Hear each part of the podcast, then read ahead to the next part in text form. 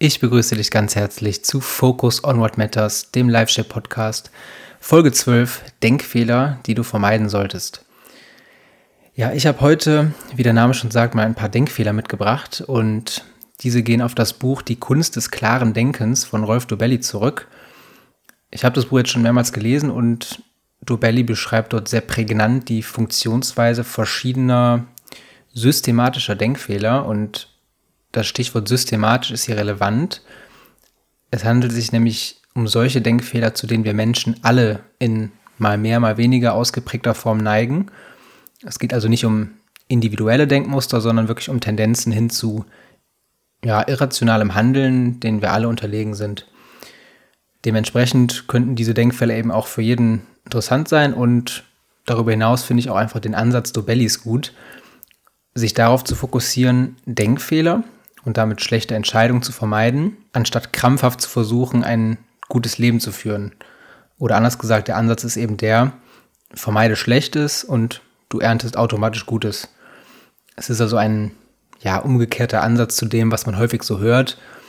Meiner Ansicht nach aber ein sehr praxisorientierter Ansatz, weil man ja oft schlechte Dinge eben leicht benennen kann und wenn man diese schon mal ausmerzt, man schon mal einen guten Schritt in Richtung mehr Lebensqualität gehen kann. Ich verlinke das Buch auf jeden Fall mal in der Folgenbeschreibung und ja, fangen wir, würde ich sagen, mal mit der Nummer 1 an. Nummer 1 Denkfehler, The Swimmer's Body Illusion. Also übersetzt Körper des Schwimmers Illusion. Und die Benennung ist hier wahrscheinlich vom Autor selbst erfolgt und ist jetzt nicht irgendwie der wissenschaftliche Name dieses Denkfehlers. Aber der Name geht jedenfalls auf eine Story eines anderen Autoren, Nassim Taleb, zurück.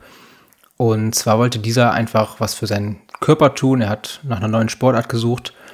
Dann hat er sich verschiedene Profisportler angeschaut und mal so die Körper analysiert. Da gab es die Langstreckenläufer, die der Ansicht Talebs nach aber zu dürr und zu kraftlos waren. Da gab es die Kraftsportler, die ihm aber zu stämmig und zu aufgepumpt erschienen. Und da gab es letztendlich die Schwimmer, die entsprachen dann so seinem Ideal, was den Körperbau anging. Also nicht zu dünn, nicht zu stämmig, sondern einfach athletisch. So, da hat sich Taleb natürlich gedacht, okay, ähm, gehe ich also regelmäßig schwimmen. Das hat er dann auch über einen längeren Zeitraum gemacht, aber leider ohne, dass sich wirklich die gewünschten Resultate einstellten. Und der Grund dafür war, wie sich herausstellte, dass Taleb einer Illusion verfallen war, nämlich der Swimmers Body Illusion. Und zwar bestand der Trugschluss eben darin, dass Profischwimmer ihren Körper zum Großteil eben nicht den regelmäßigen Schwimmeinheiten verdanken, sondern dass ein athletischer Körperbau vielmehr Voraussetzung dafür ist, ein professioneller Schwimmer zu werden. Der Körperbau ist also das Selektionskriterium eines Profischwimmers und nicht das Resultat der Schwimmeinheiten. Ja, und dieses Phänomen lässt sich eben sehr häufig beobachten, insbesondere wenn du mal an die Werbebranche denkst, wo beispielsweise ein weibliches Model, was für Kosmetika wirbt, das eben nur deswegen tun kann, weil sie von Natur aus ein schönes Gesicht hat und nicht, weil das Pflegeprodukt aus der Werbung ähm, eben dafür sorgt, dass sie ein schönes Gesicht hat. Und da gibt es noch unzählige Beispiele. Eins will ich aber noch nennen, wo sich das häufig beobachten lässt, und zwar bei Vorbildern.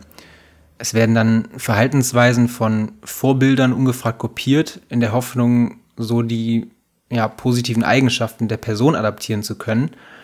Aber so einfach ist es in den allermeisten Fällen natürlich nicht. Also ein Steve Jobs war nicht deswegen genial, weil er jeden Tag Rollkragenpulli mit Jeans und New Balance Sneakern trug, sondern er hatte einfach ein so starkes Bestreben danach, seine Vision zu erfüllen, dass er sich schlicht keinen Kopf um Mode machte und eben deswegen jeden Tag das gleiche trug.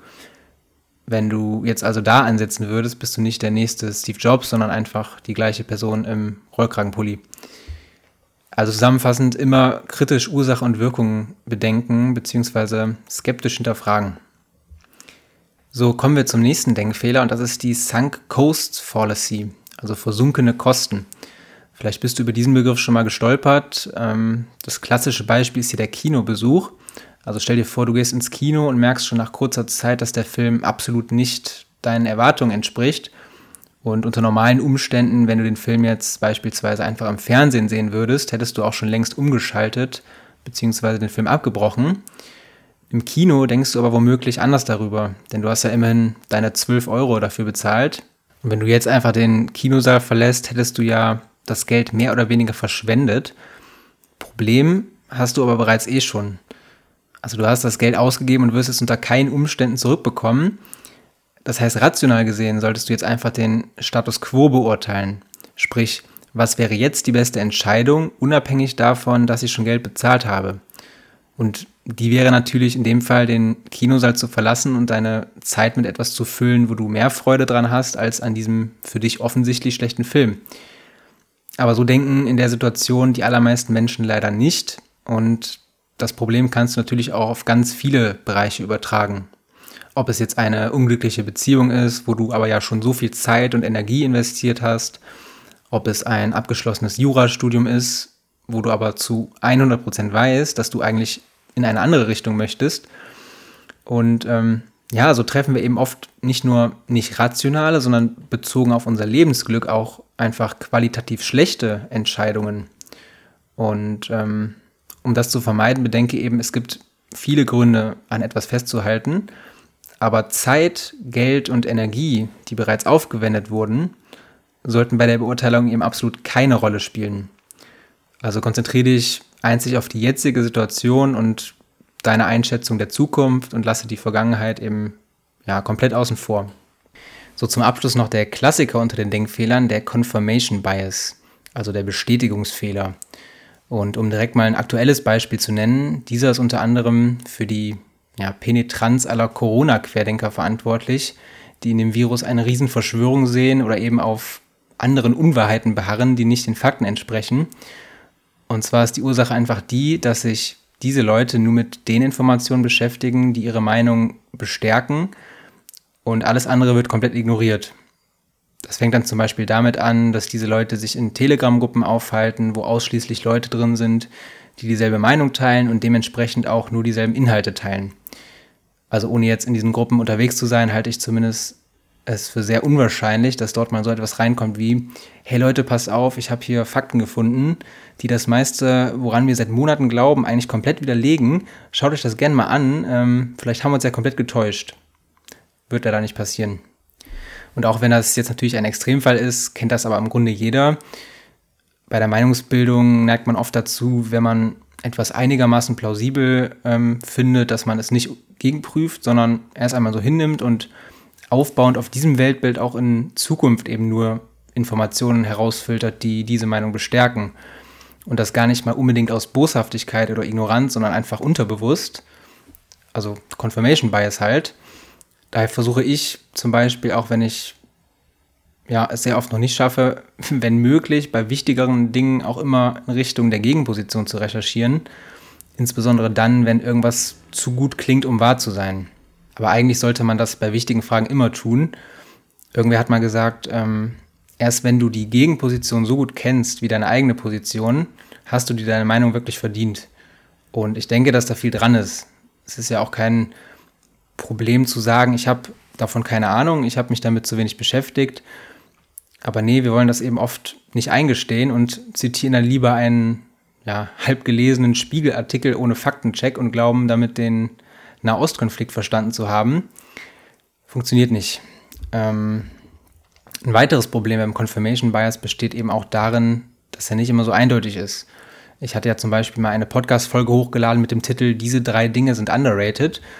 Und da habe ich mich ja bewusst dagegen entschieden, von Erfolgsgewohnheiten zu sprechen. Und das eben aus dem Grund, weil diese nicht nur sehr individuell sind, sondern auch oft gar nicht belegt. Vielleicht sagt dir der Begriff 5 AM Club was, so mal als Beispiel. Ähm, so bezeichnet sich eine Gruppe von Leuten, die jeden Morgen um 5 Uhr aufstehen, weil das eben so viele erfolgreiche Menschen machen und das muss ja was bringen. Frage, können wir überhaupt so klar sagen, dass es etwas bringt?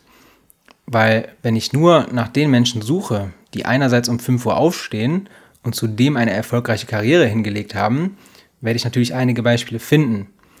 Genauso würde ich aber auch etliche Beispiele für Personen finden, die nicht um 5 Uhr aufstehen und erfolgreich sind. Oder ich würde Beispiele finden für Personen, die um 5 Uhr aufstehen, aber nicht erfolgreich sind. Problem ist aber, wenn ich dir jetzt zehn erfolgreiche Menschen nenne, die diesem Muster folgen, wirst du, wenn du naiv bist, von der Theorie schon überzeugt sein. Und das ist eben ein klassischer Confirmation Bias. Ja, das war schon mal ein kleines Set jetzt an Denkfehlern, die ich dir mit an die Hand geben wollte. Das waren jetzt ja nur drei. Also Rolf Dubelli nennt in seinem Buch 52 an der Zahl.